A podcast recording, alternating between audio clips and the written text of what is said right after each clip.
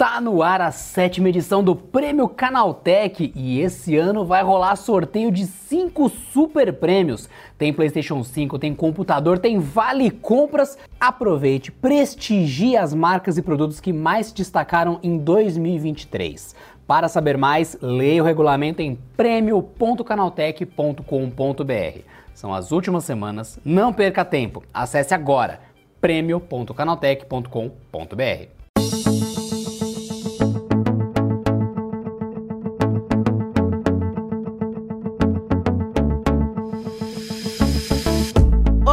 pode entrar. Esse é o Porta 101, a sua porta de entrada para o universo da tecnologia. Eu sou a Juscebre e hoje estou com Alan Simaté e Renan da Silvadores para falar sobre a nova linha Galaxy S24 e como a Samsung pisou no freio na corrida por especificações para focar em funcionalidades de software baseadas em inteligência artificial. O papo dessa semana é esse, vem com a gente.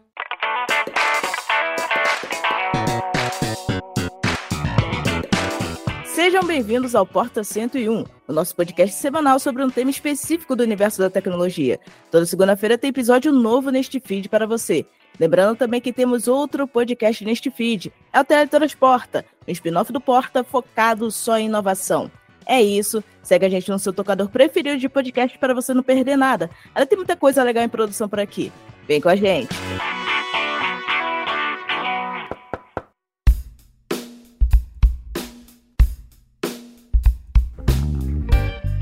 Bom, Galaxy Unpacked, o primeiro, né, de 2024, a gente viu aí o lançamento da linha S24, mas eu acho interessante que durante o evento a gente viu mais coisas do S24 Ultra do que do próprio S24 ou do S24 Plus. E com isso muita gente acaba pensando que não teve tanta novidade assim. Mas eu quero saber agora do Wallace o que ele viu de melhoria aí no S24 e no S24 Plus na prática em relação à usabilidade comparando com a geração anterior. Olá, olá, Ju. Olá, Renan. Olá, pessoal que está ouvindo. Estamos aqui novamente.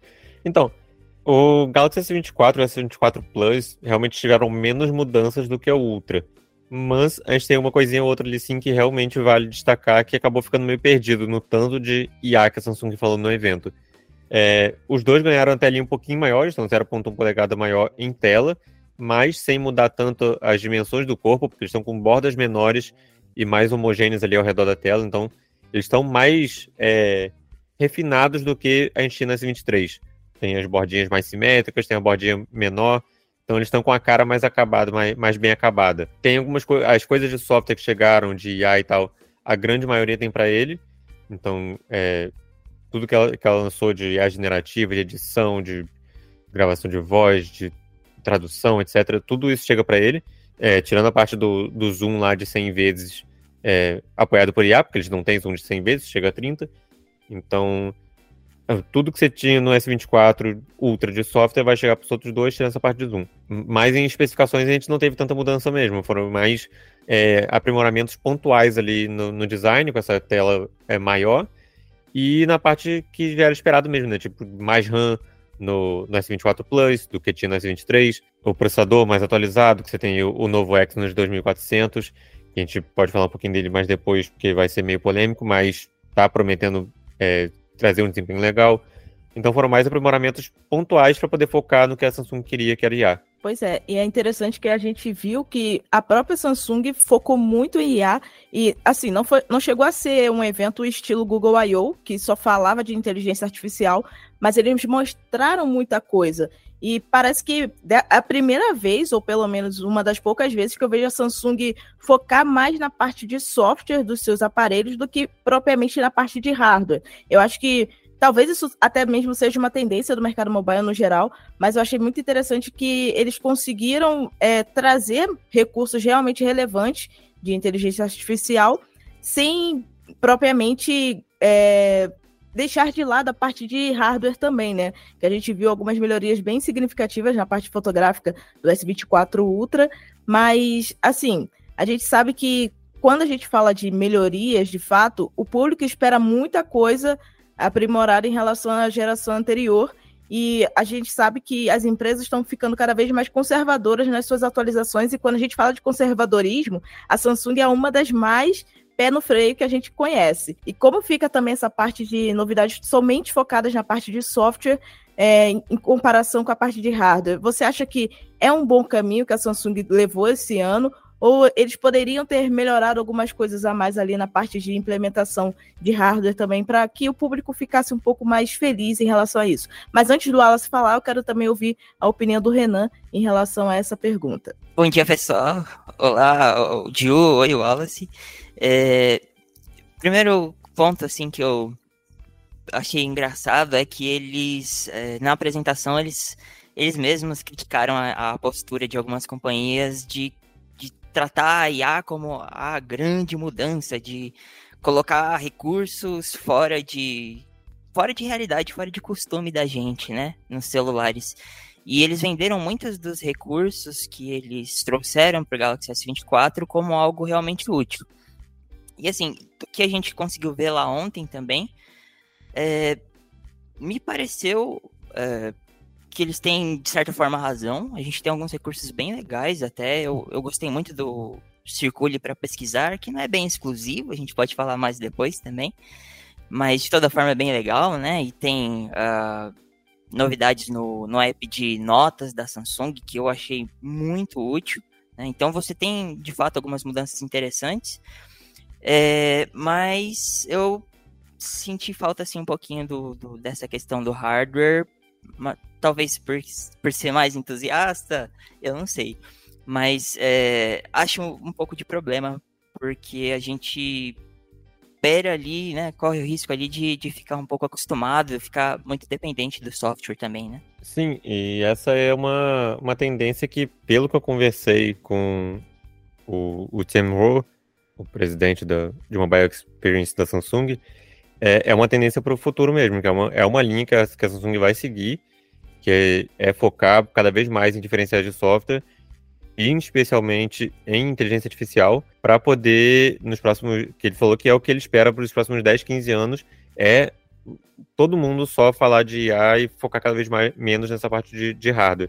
Que as empresas trazerem é, tantas inovações na parte de software que o hardware vai ficar ele já, ele já ele vai acompanhar junto o hardware vai acompanhar o software não o contrário. Então as pessoas vão focando cada vez mais em entregar mais funções de IA e o software vai ser apenas um detalhe que serve para poder fazer isso ser possível, né? É, e assim, não é, não é necessariamente um problema, né? A gente sabe que ter um software bem caprichado é, é importante também, especialmente quando tem um casamento legal com hardware. A Apple mostrou isso, o próprio Google recentemente tem mostrado isso.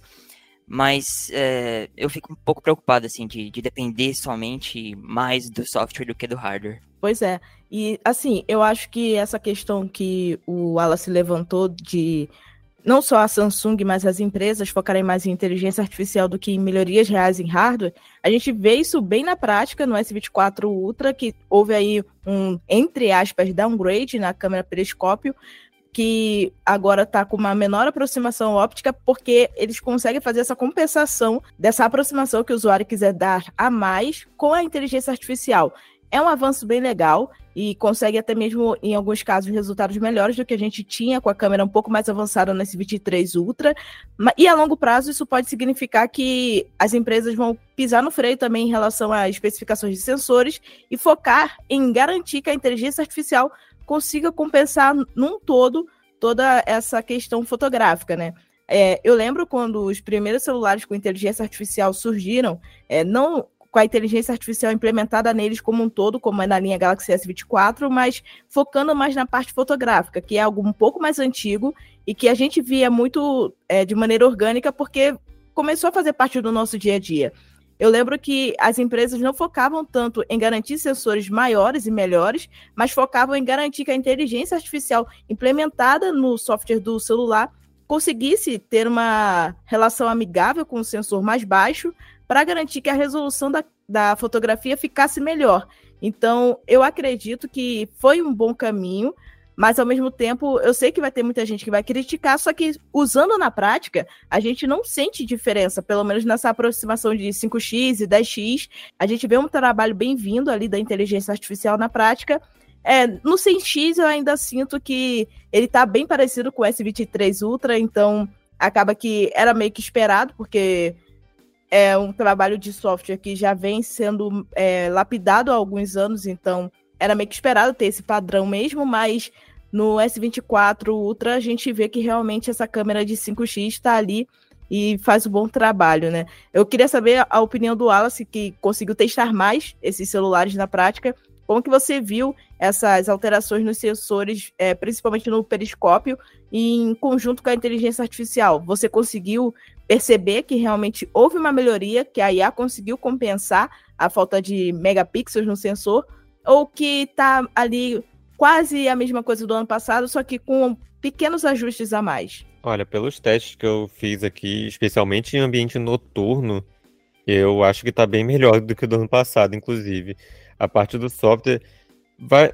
É aquilo, né? É o que as pessoas querem. As pessoas querem mais nitidez, mais saturação, é... ou querem um HDR legal.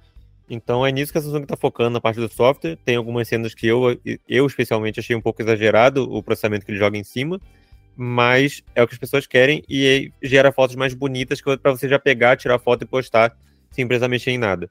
Então, essas fotos com, com zoom maior, com, com a periscópio, estão realmente melhores no S24 Ultra do que no S23, porque com um sensor maior, com uma abertura maior e com uh, os diferenciais de IA que eles estão colocando, eles estão conseguindo deixar esse conjunto mais redondinho para conseguir entregar. Até porque o alcance de 10x de zoom é, que é o que, que era o do periscópio do ano passado, acaba sendo um pouco demais para muita gente. Então, quando eles puxaram isso para 5x e jogaram um 10x é, fazendo um híbrido ali, jogando um crop de, do, de duas vezes no sensor, acabou que compensou isso. Então você ficou com mais opções de zoom para você, você entregar para você tirar suas fotos. Você tem ali 1, 3, 5 e 10. E ao mesmo tempo a qualidade até aumentou, porque esse de 10x acabou ficando melhor do que ano passado, mesmo sendo teoricamente com, com zoom digital, né? É, eu, a gente teve, a, a Ju e eu, a gente estava no, numa zona de testes aqui de, de São Paulo, que eles fizeram também, e tinham algumas experiências mesmo com a câmera. Não deu para testar é, super bem, né? É um ambiente mais controlado e a gente não tinha tanta liberdade assim, mas que deu para ver realmente é, o, pelo menos o 10x eu acho que realmente não vai fazer tanta falta. Dava para ver ali que no pior dos cenários a qualidade estava equivalente, né? É, eu, até falando do, do, do, zoom noturno, eu tomei até um susto. Tinha uma área de testes em que era no escuro mesmo, bem escuro assim. Tinha só uma luzinha de canto. E aí a proposta era a gente dar o zoom de 100x e, e tentar fotografar uma bandeirinha pequenininha que tinha numa maquete. E é, é, é bem assustador, assim. É, talvez a qualidade realmente não esteja é, tão melhor assim como é, alguns po po possam esperar.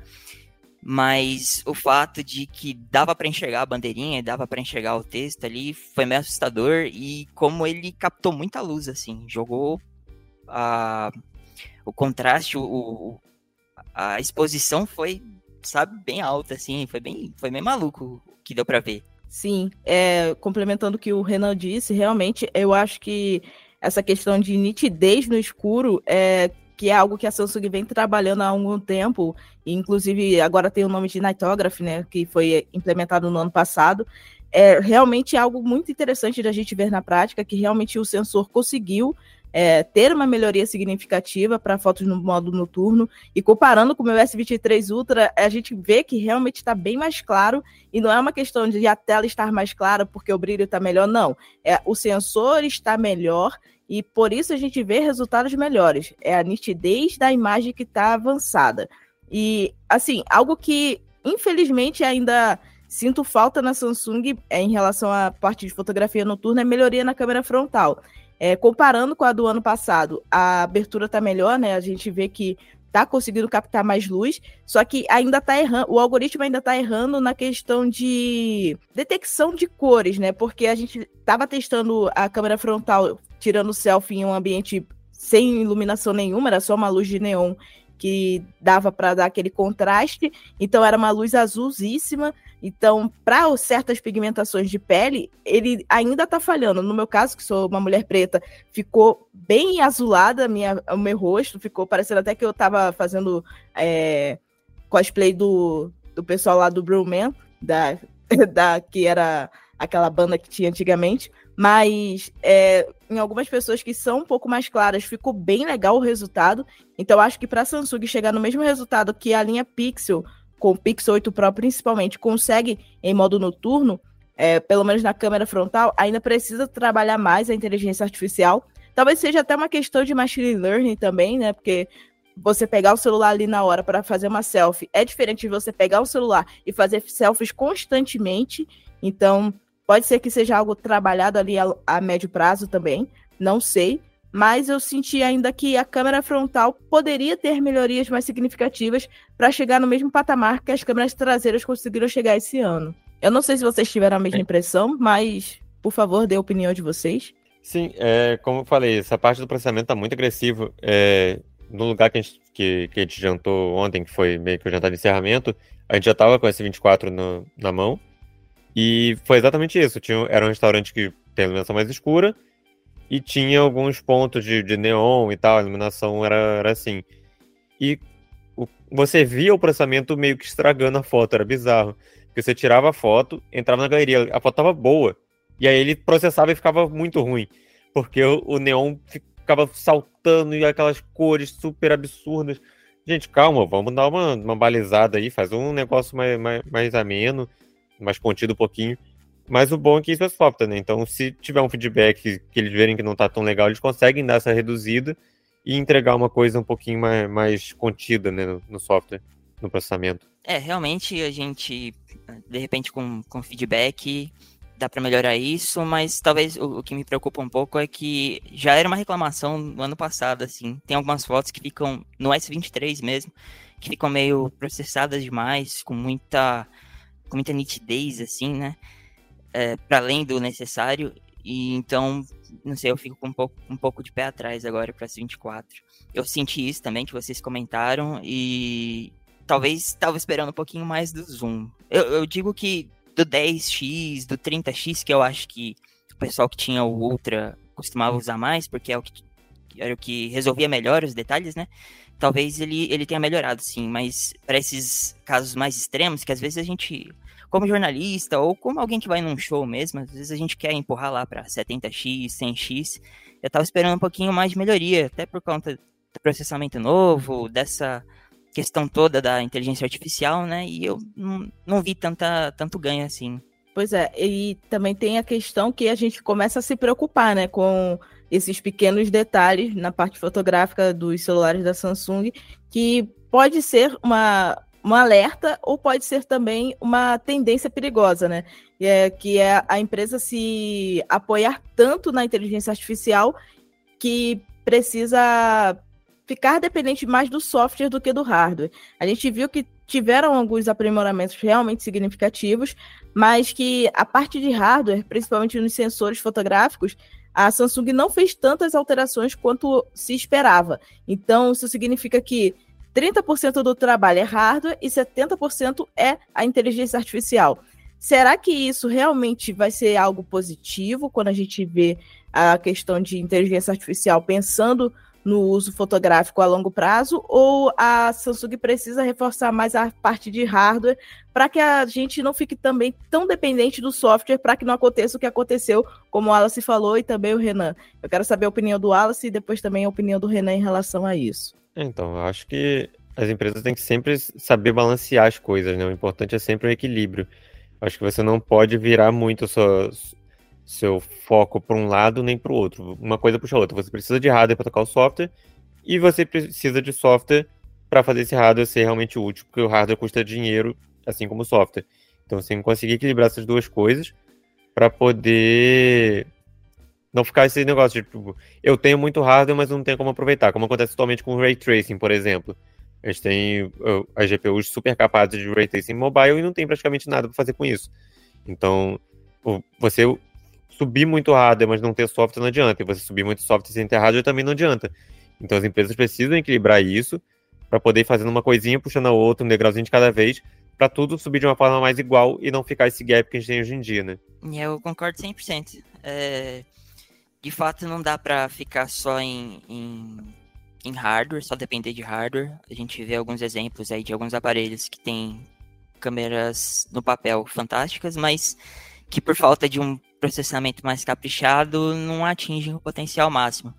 Mas por outro lado, depender só, só do software é, é um problema, assim. Eu, precisa desse equilíbrio, não tem jeito.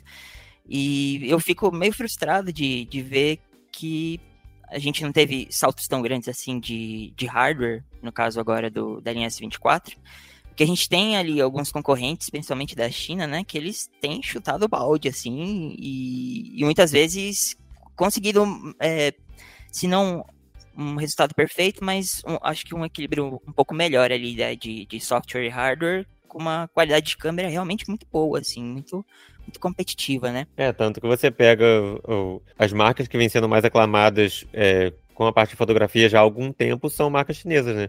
Você tem a Huawei que teve por muito tempo no topo, você tem a Honor que agora está se destacando, você tem a Oppo que está com conjuntos muito bons, você tem a Vivo, que é também do grupo BBK, que também tem um conjunto maravilhoso, que entrega ali é, câmeras muito versáteis e com uma qualidade muito boa. Então, é realmente porque você pega o conjunto de câmeras, por exemplo, do, do S23, você tem uma ultra-wide de 12 megapixels, tem uma lente zoom de 10 megapixels. Isso já é coisa que não se usa há muito tempo em outras marcas. Você tem marcas que tem três câmeras de 50 megapixels, é, sendo principal de uma polegada.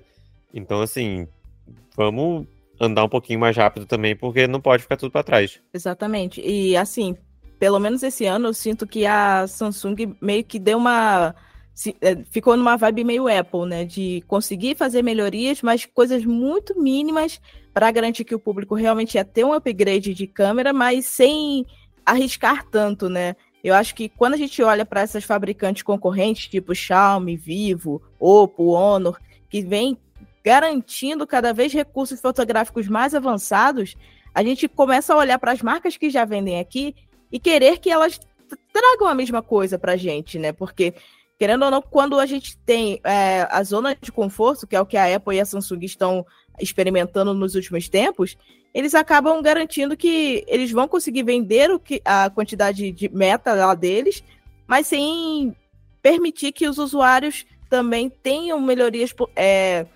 avançadas o suficientes para garantir que, ah, estou gastando quase 10 mil reais no celular que realmente está muito melhor do que o antecessor, que está metade do preço atualmente. Então, acho que está na hora da Samsung e também da Apple avançarem em recursos fotográficos, não só na questão de funcionalidade, mas também de melhorias reais nos sensores, garantir sensores cada vez mais avançados, que por mais que sejam tecnologias que muita gente não vai utilizar, todo mundo quer ter. Seja para questões de exibição pessoal, o que eu acho lamentável, ou para a questão realmente de trabalho, que a Samsung foca tanto em falar que os celulares são focados em criadores de conteúdo, só que a partir do momento que eles não avançam o suficiente, uma hora ou outra quem cria conteúdo vai procurar alternativas, mesmo que seja via importação, apesar de estar caro atualmente. Mas, de qualquer maneira, eu espero realmente que eles consigam evoluir o suficiente nos próximos anos, ou pelo menos é, até o ano que vem, né? Já que já lançou a linha S24, a gente começa a, criar expectativas em relação à linha S25. Então, espero que a gente veja realmente algumas coisas mais avançadas no ano que vem, né? É muito isso que você falou mesmo, Ju. É, tanto a Apple quanto a Samsung também estão bem confortáveis onde eles, uh, onde eles estão posicionados. É, a Apple é, ela trabalha muito no, no, no marketing dela, na, no ecossistema dela, né? E como ela é a única que fabrica iPhone, o pessoal que gosta não tem muito nem para onde fugir. E da Samsung é, é, é, uma coisa que a gente já comentou em outros, em outros portas também, que ela é, assim, a gente até tem algumas marcas que tem um alcance global ali, mas a, a Samsung é a única, assim, que tem um, um alcance muito grande. Assim, no Brasil mesmo, se a gente olhar quantas quantas marcas lançam é, topos de linha? Né? Samsung, Apple, a Motorola de vez em quando, né? As outras têm chegado, têm começado a chegar agora, mas estão muito tímidas, né?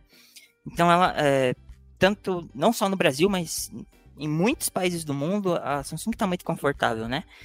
E eu acho que essa, essa posição de conforto traz essa, essa questão de a gente é, tem alguns, alguns pontos que eu diria até que são positivos, né? De ah, vamos melhorar isso aqui, refinar bem isso aqui, mas por outro lado você fica confortável demais, né? E entra esse, essa questão que a gente está falando agora, né? De faltou ali algum, alguma melhoria mais marcante de hardware nas câmeras, né? Tanto de, pô, a gente já tem aí sensor de, da classe de uma polegada, que é quase coisa de, de câmera mesmo, profissional. É, então faz falta, assim, eu acho que, que eles estão confortáveis demais, precisava dar uma corridinha aí, dar uma melhorada. É, pois é, eu concordo. É sempre aquela questão, né? A concorrência gera excelência. Então, quanto mais a, a, a marca se sentir pressionada pelas rivais, mais ela vai se virar para conseguir superá-las. Mais ela vai trabalhar para entregar um diferencial para atrair o público e não acabar sendo passada. Então, acho que é bem isso. Você precisa de mais marcas a nível global que consigam incomodar tanto a Samsung quanto a Apple para elas poderem se sentir nessa. Não, eu preciso me mexer mais, porque senão eu vou ser engolido aqui. Que era o que, o que a Huawei vinha fazendo até, até chegar o, as sanções, né? A Huawei tinha, tava conseguindo incomodar muito, tanto que eu lembro, na 2019 ali, a corrida que foi para lançar o primeiro dobrável. A Samsung se virou, pegou o projeto que tinha e lançou primeiro, porque a Huawei já tinha anunciado também que ia lançar. Então, assim, a, inclusive deu problemas, teve que fazer todo um recal e tal, etc e tal. Mas isso forçou a marca a se mexer. E aí, hoje em dia, você tem a Samsung líder confortável no mercado de dobráveis, porque a Samsung lá atrás teve que tomar liderança, porque tinha uma outra marca chegando. Então, eu acho que isso é o que move as empresas e é o que mantém as, as empresas sempre querendo se renovar e querendo entregar cada vez mais. Exatamente. E por falar em renovação, a gente viu bastante funcionalidade né, da inteligência artificial apresentadas pela Samsung com maior destaque na parte de fotografia também e edição usando IA generativa e até mesmo algumas sugestões de modificações direto na galeria do celular, acaba gerando até mesmo algumas questões de facilidade para quem gosta de fazer vídeos em slow motion, né, com geração de quadros para conseguir preencher aquela parte de, de filmagem para gerar vídeos em slow motion. É, eu queria saber o que vocês acharam dessas novas funcionalidades, focando na parte fotográfica, que a gente já falou bastante de fotografia em si, mas é legal a gente falar também dessas questões de é, inteligência artificial implementada para funcionalidades específicas de fotografia e também de filmagem. Quero saber a opinião do Renan em relação a isso e também a opinião do Wallace posteriormente. Eu acho que eu tenho sensações mistas, assim. Você tem algumas coisas bem legais, assim, é, a própria é, câmera lenta gerada aí, com quadros gerados por IA, né? É bem legal, assim, você ter essa, essa oportunidade de criar coisas diferentes com, com material, com fotos e vídeos que você já tem, né? Bem bacana. Mas, por outro lado, eu acho que levanta, puxa aquela discussão que eu tenho visto muito, alguns alguns outros canais, alguns outros profissionais citando também de é, a, a, a, que parte é, é, real e que parte a gente está começando a, criar algo que não existe, né? É, é uma discussão que eu acho que a gente está deixando meio de lado, assim, não tanto a gente, talvez mais as empresas, né? Tem deixado um pouco de lado e se por um ponto uh, se olhar um pouco a fundo, toda câmera de celular meio que inventa coisas, né? Por conta do pós-processamento, às vezes a luz não era como foi capturada, ou as cores mesmo. Mas eu acho que a gente já está entrando num, num, novo patamar, né? De, de realmente, sei lá. A gente viu aí no, no Galaxy AI que você consegue mover uma pessoa de lugar, apagar um objeto, apagar um reflexo. E se pelo fator novidade é, é muito maluco, é muito interessante. Pelo fator de.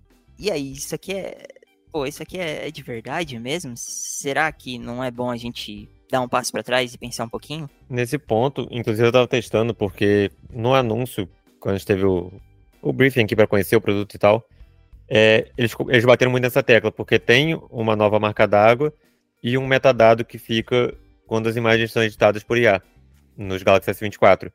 Então, quando você entra na parte de edição e entra naquele do IA generativo ali, que é justamente isso, de mudar alguma coisa de lugar, aumentar, redimensionar, tira de um lado, bota para o outro, e ele vai gerando coisas no fundo conforme você vai mudando as coisas de lugar, porque precisa preencher o espaço com vazio. Esse tipo de edição ele vai sempre mostrar a marca d'água ali no cantinho, que é o símbolo das estrelinhas ali da Samsung, do, do Galaxy AI. E também no metadado vai ter lá, ó, essa foto que foi editada com inteligência artificial e tal. Então eu acho que esse é um ponto que empresa, uh, as empresas têm que buscar cada vez mais é, padronizar do, de o que é algo novo e o que é só um processamento, como você falou, correção de cor, é, correção de HDR, é, nitidez, isso é, isso é processamento, isso é, é correção da imagem. Mas você pegar algo novo, você pegar, mudar de lugar. Ah, aqui tinha uma cadeira, a cadeira não tá aqui mais, a cadeira tá do outro lado. Ah, essa pessoa não tá aqui, essa pessoa tá lá em cima. Ah, essa pessoa ficou maior. Isso é criar algo novo. E aí, realmente tem que ter esse selo, tem que ter esse cuidado mai, maior, esse cuidado mais, mais intenso das empresas, para poder mostrar que realmente é uma coisa que não existia e foi gerada a partir de IA. Porque senão a gente vê muita coisa problemática que a gente está vendo hoje em dia que pode ficar cada vez pior. É, época eleitoral, é, questão de é, disputas entre, entre empresas que pode acabar uma prejudicando a, a popularidade da outra. São muitos caminhos que a gente pode percorrer com isso que são bem complicados. Então eu acho que as empresas precisam realmente focar em, em entregar de forma clara o que, que foi e o que, que não foi editado com IA de uma forma mais profunda. Que é para isso que serve esses selinhos aí que as empresas estão trabalhando para entregar. Exatamente, é como você citou, é uma questão de segurança, né?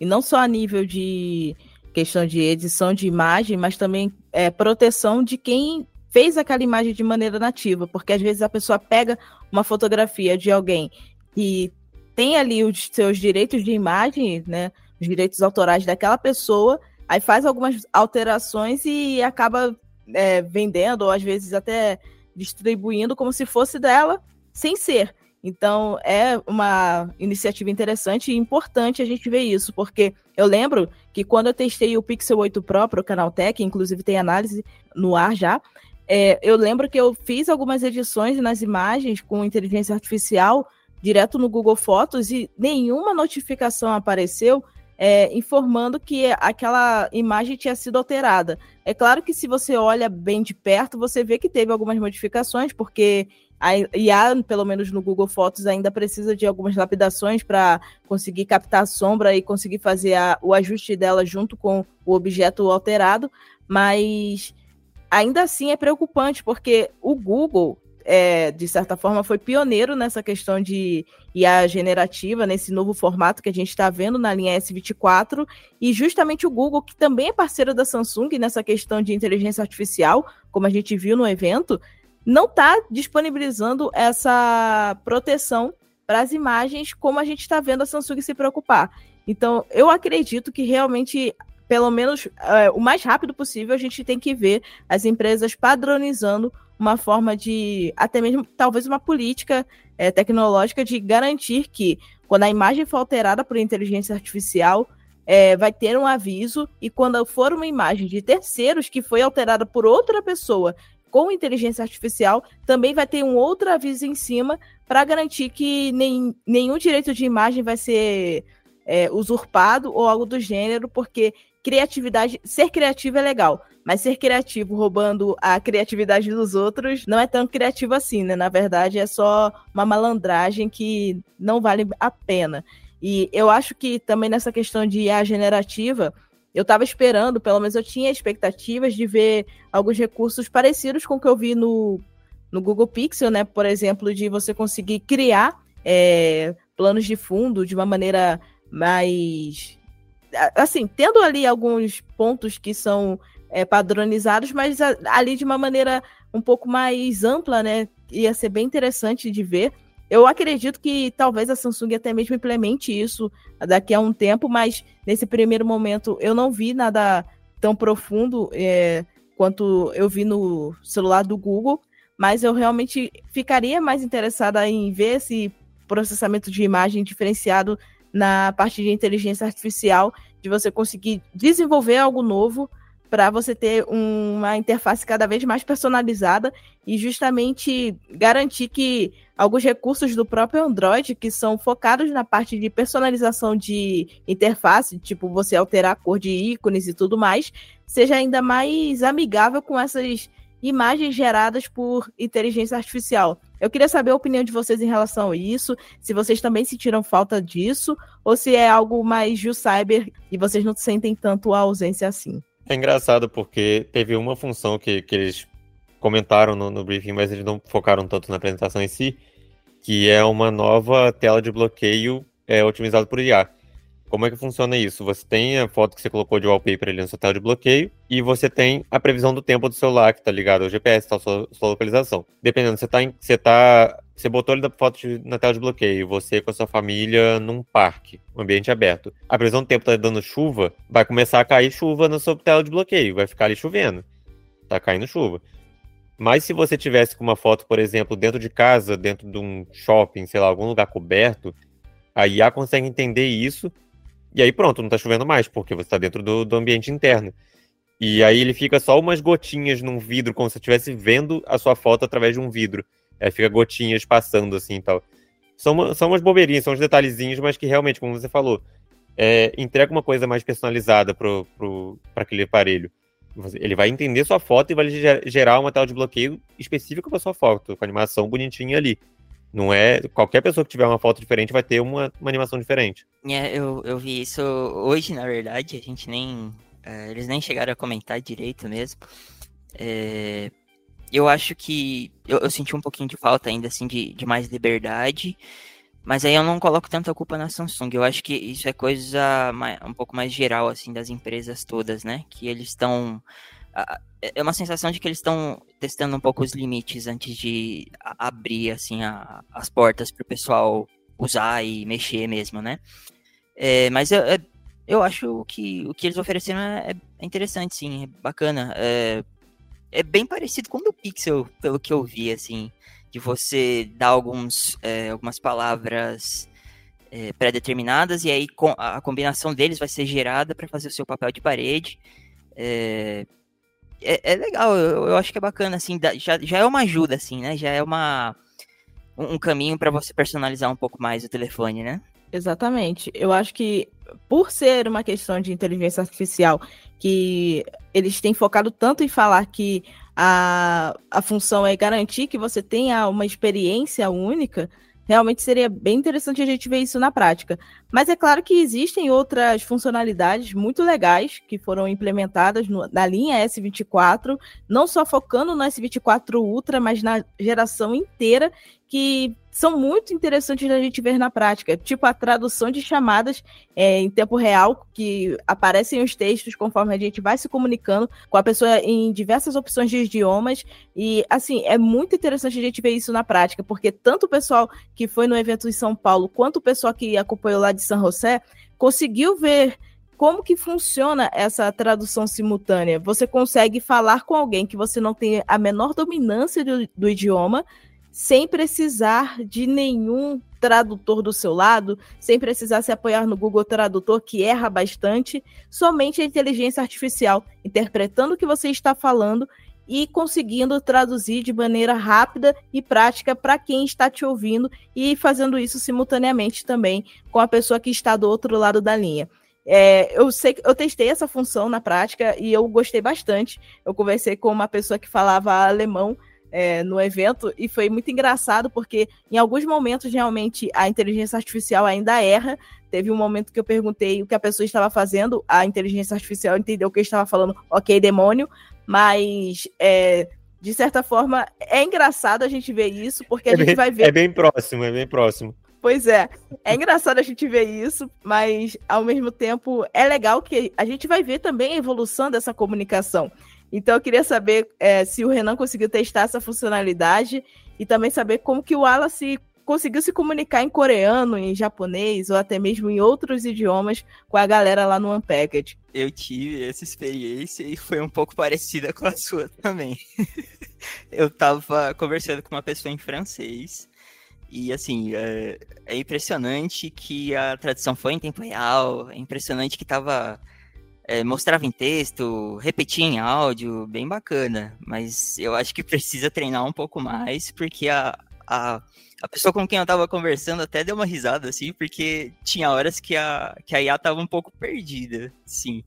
É, mas de toda forma, eu acho que é, é uma boa. é uma boa função, sim. Eu gostei e, e, talvez tenha funcionado até um pouco melhor do que eu tava esperando. Eu achei que fosse ser um pouco. se perder um pouco mais, né?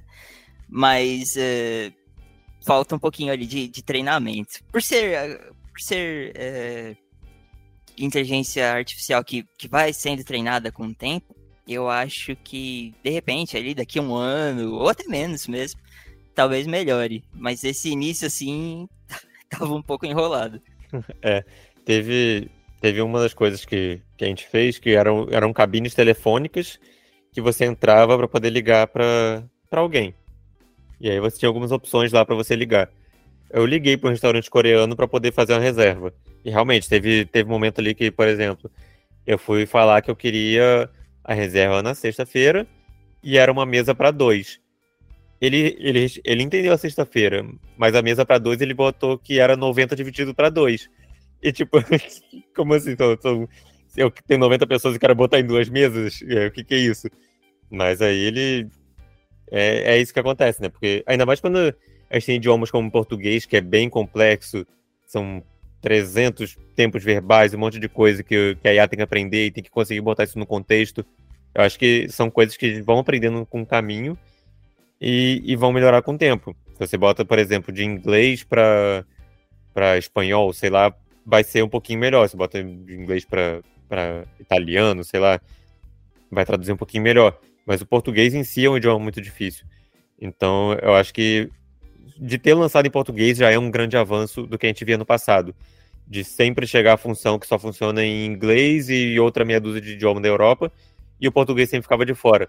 Então eu acho que ter o português logo no lançamento já é uma coisa positiva e vai ajudar a treinar esse AI e deixar ela cada vez melhor para a gente conseguir realmente chegar onde a gente quer. E também a parte de, de do ruído ambiente, né? Se você vai fazer o, a outra experiência, que é o da, da fala ao vivo, que é do intérprete, tudo que estiver em volta vai influenciar. Então, às vezes, a pega alguma coisa. Vai que tinha alguém, vai que tinha alguém falando demônio no, no ouvido da Ju ali quando ela tava falando. A pega aquilo. Aí é o tipo de coisa que no, ambiente de uso real, eles têm que aprender a, a, a, trabalhar isso e entregar o resultado melhor. Porque você tá na rua, você não manda todo mundo calar a boca porque você estava conversando com outra pessoa. Você tem que se virar e falar naquele ambiente, que é a mesma coisa do ambiente de, de evento, né? Que é o, o, o mais caótico possível, com todo mundo falando ao mesmo tempo, todo mundo gravando, é, o pessoal esbarrando no outro que é o que, o que a gente tem sempre e é o que ele precisa aprender a conviver. Eu tava aqui dando uma olhadinha no, no vídeo que eu gravei dessa, dessa ligação. Eu achei outra situação engraçada aqui, que a pessoa me perguntou se eu era jornalista, e aí a, a IA traduziu como, sim, você é uma análise. é, assim, falta treinamento. Mas é, eu queria dar, dar o destaque para Samsung aí, que nem, o, que nem o Alas estava falando. Tipo, eu achei muito bacana que eles trouxeram já vários recursos, não só esse, mas vários recursos já localizados para o português. É, já, putz, tinha, já tentaram fazer algumas coisas mais simples e parecidas com, com a, a Bixby até. É, e a gente nunca tinha em português, né?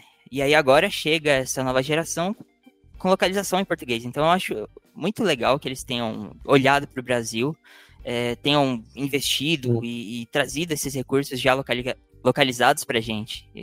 É, é um ponto muito positivo. Com certeza, sem contar que, assim, o Brasil é gigantesco, né? São mais de 200 milhões de habitantes. E a questão do falar o idioma português não cobre só o Brasil, mas também é, Portugal e alguns países da África. Então, acaba que a Samsung se ajudou nesse processo de garantir o português também como uma versão de idioma para essa comunicação e ligações com tradução simultânea. Só que algo que me chama a atenção é em como isso vai impactar o consumo de bateria do celular, né? A gente sabe que a Samsung conseguiu evoluir bastante os seus recursos de autonomia, o processador consegue administrar bem a bateria, mas quando a gente começar a utilizar na prática o tempo inteiro essas funções de inteligência artificial, como que o celular vai se comportar? Vocês acham que vai ter aquele gasto é, absurdo de bateria? Vai ficar equilibrado? Como vocês acham que vai ser? Porque quando a gente foi testar é, nas áreas experimentais, todas elas os celulares estavam plugados na, no carregador o tempo inteiro. Então a gente não sabe como que estava a autonomia sem essa opção, né? Então, como vocês pensam que vai ser no uso prático no dia a dia? Vai conseguir entregar uma autonomia tão legal quanto a linha S23, é mesmo sem inteligência artificial, ou por conta da inteligência artificial a gente vai acabar vendo ali uma canibalização também da autonomia do celular. É, então, é, a gente meio que tem uma dica com isso, com as mudanças que a Samsung fez no S24 e S24 Plus, né? Que os dois ganharam mais bateria, enquanto o S24 Ultra manteve a bateria, sendo que ele é o único com o Snapdragon 8 Gen 3 exclusivamente. Os outros dois vão ter versões com Exynos e com Snapdragon. Então, o que eu entendo com isso é, a Qualcomm já está bem madura nessa, nessa questão de IA, é provavelmente a empresa que mais é, trabalha com IA há mais tempo, então, desde muitos anos atrás, a Qualcomm já investe em NPU, já investe nessa questão de ter um processador dedicado para inteligência artificial. Então, o Snapdragon 833 está muito maduro nisso, tem é, números muito altos de cálculo de IA, coisa que provavelmente o Exynos não está tão maduro assim. Então, eu acho que o, o cuidado maior vai ser nos dois menores, que vão chegar com Exynos, com Exynos no Brasil, para ver como é que está essa, essa maturidade do cálculo de IA deles. Porque se tiver é, abaixo do que. Quer dizer, abaixo provavelmente vai estar, tá, mas se tiver muito abaixo do que o Snapdragon entrega, provavelmente essa, essa, esse pouquinho mais que eles deram de bateria é para compensar isso. E conseguir entregar aí um dia, um dia e meio de uso, sem a pessoa sofrer tanto, mesmo que esteja usando todas as funções. É, agora que o Wallace comentou da, do aumento de bateria, me deu esse clique na cabeça realmente. Bem, bem lembrado. É, assim, em teoria era para não ter um impacto tão grande, né? Uh, a ideia da, da NPU, a unidade de processamento neural, que é para inteligência artificial, né? É para ela rodar esse tipo de tarefa consumindo muito menos energia do que se a gente rodasse a mesma tarefa na CPU ou na GPU. Essa é a proposta dela. Mas a gente não, não sabe ainda como isso vai converter bem uh, para os celulares, né? Ainda mais como a, a, bateria é menor, né? Perto de um notebook, por exemplo, né? É, e aí me preocupa um pouco também, especialmente o S24 e o S24 Plus. É, tem que esperar os testes para ver, mas o histórico da linha Exynos não é dos melhores em termos de, de consumo, né? Uh, até quando eles conseguiam chegar perto em performance, perto do, do Snapdragon, é, em questão de, de consumo, eles deixavam um pouquinho a desejar, né? Então, é, é um ponto de atenção aí pra gente olhar. Vale, vale esperar os, os reviews pra gente ver aí se, se essa proposta da NPU vai, vai, vai resolver o problema mesmo, né? Exatamente. Bom, e caminhando já para a finalização aqui do Porta, eu queria saber de vocês o que vocês acharam do S24, qual a função de inteligência artificial que vocês mais gostaram e também se vocês acham que a Samsung fez bem em focar mais em software do que em hardware. Começa pelo Renan. Poxa, é, eu gostei deles no geral, assim. É, é muito que a gente falou, assim, de que não foram super mega mudanças, né? É, mas no, no caso do S24 Ultra, que foi que eu mais, assim, me senti atraído, é, você sente uma, uma diferença grande na pegada, né? Eu, eu também tenho o S23 Ultra, e na hora que eu peguei o S24 Ultra, assim, você já, já olha e já sente, assim, que, tipo, cara, mudou alguma coisa aqui, né? Não só pela tela plana, é a primeira vez que a gente tá vendo a tela plana na, na série Ultra, né? Desde que ela saiu, é, no S20 Ultra, né? E eu achei que ia, eu pensei que ia achar um pouco estranho a tela plana, mas eu, eu até que gostei, achei bem até mais confortável. E a parte do titânio nas laterais, que é uma das novidades da S24 Ultra, para mim fez bem, bastante diferença, assim. Não só pelo fato de que é um metal fosco, né? Tem um acabamento fosco, que eu prefiro particularmente, é, mas também a, a sensação mesmo, é, eu achei mais confortável. Então, no geral, assim, a linha eu, eu gostei, mas tem esses pontos que a gente comentou todos durante o Porta. É, eu gostaria de ter visto umas mudanças maiores nas câmeras, em termos de, de hardware. E me preocupa um pouco a gente ver o Exynos no S24 e no S24 Plus. Eu eu quero esperar os testes para ver, né? E da, da, dos recursos de IA, eu tenho um pouco de sensação mista também. Assim, eu gostei de. Eu gostei bastante de alguns. O Circule para pesquisar do Google eu achei muito bem pensado, muito bacana. O do, os recursos que eles trouxeram para o app de notas mesmo, eu, eu uso muito o app de notas e eu acho que vai ser uma baita mão na roda. É, de eu poder escrever ali sem formatar e depois só usar a IA para formatar direto, para já agilizar o meu trabalho. Isso é muito legal.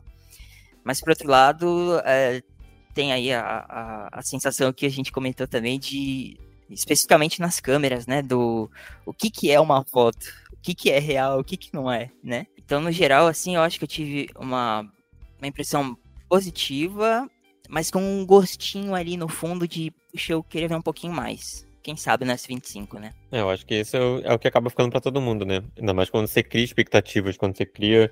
Quando você espera alguma coisa, você tem sempre a tendência a se decepcionar em algum ponto. Então, realmente, é, o design tá legal, é, como o Renan falou, a pegada dele está boa. A, a, lateral mais retinha dos S24 e S24 Plus eu achei que ornou legal, ficou uma coisa, uma coisa bacana nos aparelhos. Ficou um quê de iPhone? Ficou um quê de iPhone. Mas eu acho que, que ficou, ficou legal, ficou, ficou um conjunto, conjunto bonitinho, a, a, a telinha com a borda fina, a lateral retinha e tal. Ficou, ficou um conjunto legal. E no caso do S24 Ultra também, a questão da tela plana, é, eu esperava já por algum tempo, porque usar esse pen na tela curva não é legal. Qualquer pessoa aí que já usou um Galaxy S Ultra ou um Galaxy Note sabe disso. A Pen no, no cantinho ali não, não vai adiantar de nada. Você acaba que você fica sem uma área útil para usar. Ter a tela plana no, S, no S24 Ultra eu achei bem bacana. E acaba é, focando mais no que o aparelho tem para entregar, né? Que é o, é o diferencial da S Pen. É, mas é isso. A parte de câmeras poderia ter melhorado mais em hardware, especialmente nos modelos menores. O Ultra eu ainda acho que tem muita linha para queimar, por mais que eu gostaria de ver uma Ultra-Wide mais competente nele eu acho que o Ultra já tem um, um conjunto mais maduro, mas os dois menores eu acho que faltou esse cuidado é, entregar o ultra-wide, entregar uma, uma, lente de telefoto mais com um sensor mais, mais legal. E, e, na frontal também, a frontal deles eu acho que tava, tava na hora de dar uma, um incremento também. Concordo com o Wallace, porque realmente a questão fotográfica da linha S24 nos modelos menores realmente deixou a desejar em relação a melhorias reais, né, em relação à geração anterior. E realmente a câmera frontal, principalmente do S24 Ultra, deveria estar bem melhor esse ano, porque acho que para competir com a linha Pixel já tem bastante recurso de inteligência artificial, mas faltou também é, competir também na parte fotográfica. A gente sabe que o Google ainda tem capengado um pouco na parte de fotografia, em alguns momentos fica muito bom, em outras gerações acaba pecando em alguns detalhes, mas no geral eu acho que poderia ter sido melhor na parte fotográfica, pelo menos na câmera frontal. É, gostei bastante dos recursos de inteligência artificial, como o Renan citou, realmente o recurso de notas vai ser muito útil para mim e ver que eles estarão também disponíveis na linha Tab S9 acaba sendo um adianto, principalmente para quem, quem já tem o tablet. No meu caso, eu não tenho, mas eu gostaria de ter, então, com os recursos de inteligência artificial implementados neles também, vai ser aí um empurrão para eu comprar. E é, a questão de você conseguir organizar as notas, de conseguir alinhar quando você está escrevendo, que é algo que eu sempre quis, porque a minha letra parece letra de médico, apesar de eu nunca ter feito faculdade de medicina. É, então, para ter as anotações um pouco mais organizadas, vai ser bem legal. É, o Circule para pesquisar realmente é uma funcionalidade que já, meio que já estava ali disponível no Google Lens, mas é, a Samsung conseguiu lapidar o que já estava disponível de uma maneira bem fluida. Então, é bem legal. E quando você coloca na parte de pesquisa que aparecem outros resultados relacionados àquele produto, de perguntas que algum usuário fez em relação a preço, em relação a tempo de conservação, quando é uma planta, por exemplo, é bem legal, porque quando você vai utilizar isso na prática, ajuda quem não tem tanto conhecimento sobre um determinado assunto a entender melhor antes de comprar de fato, seja uma plantinha estilo orquídea que exige um pouco mais de cuidado, ou até mesmo um tênis que exige um, uma conservação diferente para conseguir manter que ele esteja ali é, da maneira que você comprou por mais tempo. Então, eu achei bem interessante. Isso sem contar a parte de tradução simultânea em ligações, né? Eu acho que de todas as funções é a que muita gente mais vai utilizar no dia a dia. É, eu me preocupo um pouco a médio prazo com essa funcionalidade, porque pode tornar as pessoas um pouco mais preguiçosas em relação a isso, porque quando você não tinha essa tradução simultânea, é, ficar dependente do Google Tradutor também não era muito legal, então acabava te impulsionando a aprender um novo idioma e com isso você ganhar ali diferenciais no seu currículo e até mesmo como comunicação pessoal. Então, quando você tem uma inteligência artificial fazendo isso para você na hora de você fazer uma ligação, acaba sendo algo um pouco preocupante, porque realmente é, vai fazer com que muita gente que já não estava tão interessada em fazer um curso ou até mesmo fazer umas aulas particulares para aprender um novo idioma, simplesmente deixe isso de lado e só procure por isso realmente se for um caso de extrema necessidade, algo que talvez a linha S24 ali tenha assanado de certa forma, pelo menos para quem precisa se comunicar constantemente com colegas de trabalho em outros países, né, que falam outros idiomas. Então, realmente é algo legal, mas que me preocupa pensando ali no sentido de conhecimento, porque a gente sabe que a nossa geração está um pouco mais preguiçosa e quando a gente tem recursos de inteligência artificial que poderiam ser aliados e viram bengala para essas pessoas, eu começo a me preocupar bastante, mas eu sei que é algo que é uma tendência e que acaba sendo também referência para outras marcas também implementarem, mas que assim eu fico ali com a questão de, talvez por ser uma idosa de 30 anos, eu fico ali com aquela questão de, poxa, é, talvez a nova geração não se interesse por fazer tal coisa porque a inteligência artificial vai fazer por ela. Mas, de resto, é isso que acontece porque a gente está na era da tecnologia e ver inovações e revoluções acaba sendo algo padrão no nosso dia a dia, né? Bom, é, a gente sabe que a Samsung conseguiu focar mais ali na parte de software do que em hardware, e a gente já falou disso bastante aqui no podcast, mas eu queria saber, na opinião de vocês, se vocês acham que a Samsung fez isso porque quis ou porque meio que o Google empurrou ali no Google I.O. em 2023 a Samsung e outras empresas para fazerem isso? Acho que foi um pouco dos dois. É, a Samsung, ela comentando um pouco, lembrando um pouco do que a gente falou de de zona de conforto dela, ela é a principal fabricante Android globalmente, né? Então, é, eu vejo muito o Google aproveitando isso para trabalhar muito próximo dela para é, disponibilizar os recursos novos, né? Caso tu é, circule para pesquisar, o próprio Wear OS, né, dos, dos Galaxy Watch foi muito isso. A gente viu também, é, agora no início do ano, vai entrar em vigor agora em fevereiro, o Quick Share, né? Eles, o Google vai matar o Nearby Share deles. matar não, né? Vai juntar com o Quick Share da Samsung e vai disponibilizar para todas as fabricantes Android, né? Então, é, eu vejo que é um pouco dos dois. Talvez parte porque a Samsung quis, porque ela quer se posicionar como uh, uma liderança de IA agora, nesse futuro, em que tudo é sobre IA, e parte talvez porque é, tem essa, esse casamento muito próximo com o Google, por ser a, a principal fabricante Android globalmente falando, né? É, eu acho que é bem isso. É ficar. É a empresa querer ficar na vanguarda, né? Ela não quer perder o boom desse início de IA. Ela quer mostrar que, que tem realmente coisas para entregar e coisas exclusivas feitas com, com mecanismos próprios, não só usando parcerias como essa com o Google. E ao mesmo tempo é isso, do, do Google sempre ficar muito confortável da Samsung trazendo novidade, novidades para Android, enquanto ela depois vai lá e, pô, isso aqui ficou legal, vou levar para todo mundo. E aí eles fazem uma parceria e, e, e levam isso para outras empresas. Então eu acho que isso acabou deixando a Samsung muito focada em, em software nessa geração e também pela questão de é, o mercado ainda está muito voltando do, da pandemia, está começando a crescer novamente e tal. Aquele boom de, de compras que a gente teve ano passado já passou. É, ano passado não, 2022 já passou, então as pessoas já estão voltando a ter uma rotina um pouco mais normal de consumo.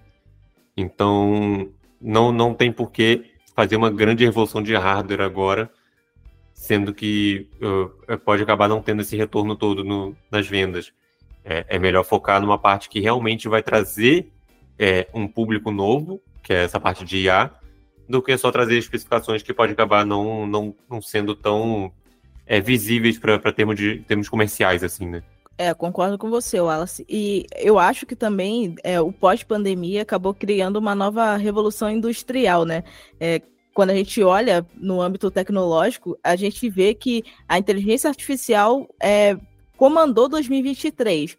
Então, meio que era esperado que as empresas do mercado mobile começassem a olhar mais para a IA, não só como uma funcionalidade presente em computadores e tudo mais, mas também que poderiam estar mais evoluídas nos celulares, e é por isso a gente tem visto não só o Google, mas também a Samsung e futuramente outras fabricantes colocando mais inteligência artificial nos seus celulares. Eu acredito que é, a questão da IA na Samsung seja um pouco mais avançada, porque eles vão conseguir é, adicionar não só nos celulares, mas também nos tablets, então isso vai garantir aí um ecossistema de inteligência artificial mais fluido. Então, para os usuários, é, pensando no, em quem gosta de ter vários dispositivos da marca ao mesmo tempo, é, vai ser uma, uma evolução de fato, sem focar tanto na parte de hardware, é, mas mostrando que o software é, vai comandar tudo, né? Porque eu acho que por muito tempo a Samsung evoluiu muito o hardware e esqueceu o software. Então, eu acho que essa evolução também, utilizando a inteligência artificial, além de necessária, é muito bem-vinda. E ver isso na linha já S24 é bom porque a gente vai ver que durante o ano outros produtos também vão sendo lançados, também garantindo que pelo menos algum recurso de inteligência artificial implementados neles vai estar integrado aos smartphones. Ou é pelo menos isso que eu espero ver na prática, né? Bom, esse foi o nosso Porta 101 desta semana. Obrigado aos ouvintes pela companhia e ao Wallace e a Renan pela participação. Mais uma vez, lembro a vocês que nós começamos o assunto por aqui, mas é legal quando vocês trazem mais pontos de vista para a gente levar ao nosso próximo episódio. Então, mande seu comentário para podcast.canaltech.com.br e converse com a gente. Vale lembrar também que temos todas as informações a respeito da linha Galaxy S24 no site canaltech.com.br então acesse o link para você ver todas as informações sobre especificações e preços, para você ficar por dentro de tudo sobre esses smartphones. Lembrando que esse programa é feito por uma equipe super dedicada. Quem produz e roteiriza o Wallace Moté, a edição é de Samuel Oliveira e a apresentação é minha, Ju Cyber. A trilha sonora é uma produção de Guilherme Zumer e as capas são artes lindas feitas por Rafael Damini. Um abraço e até a próxima segunda-feira. Tchau, tchau!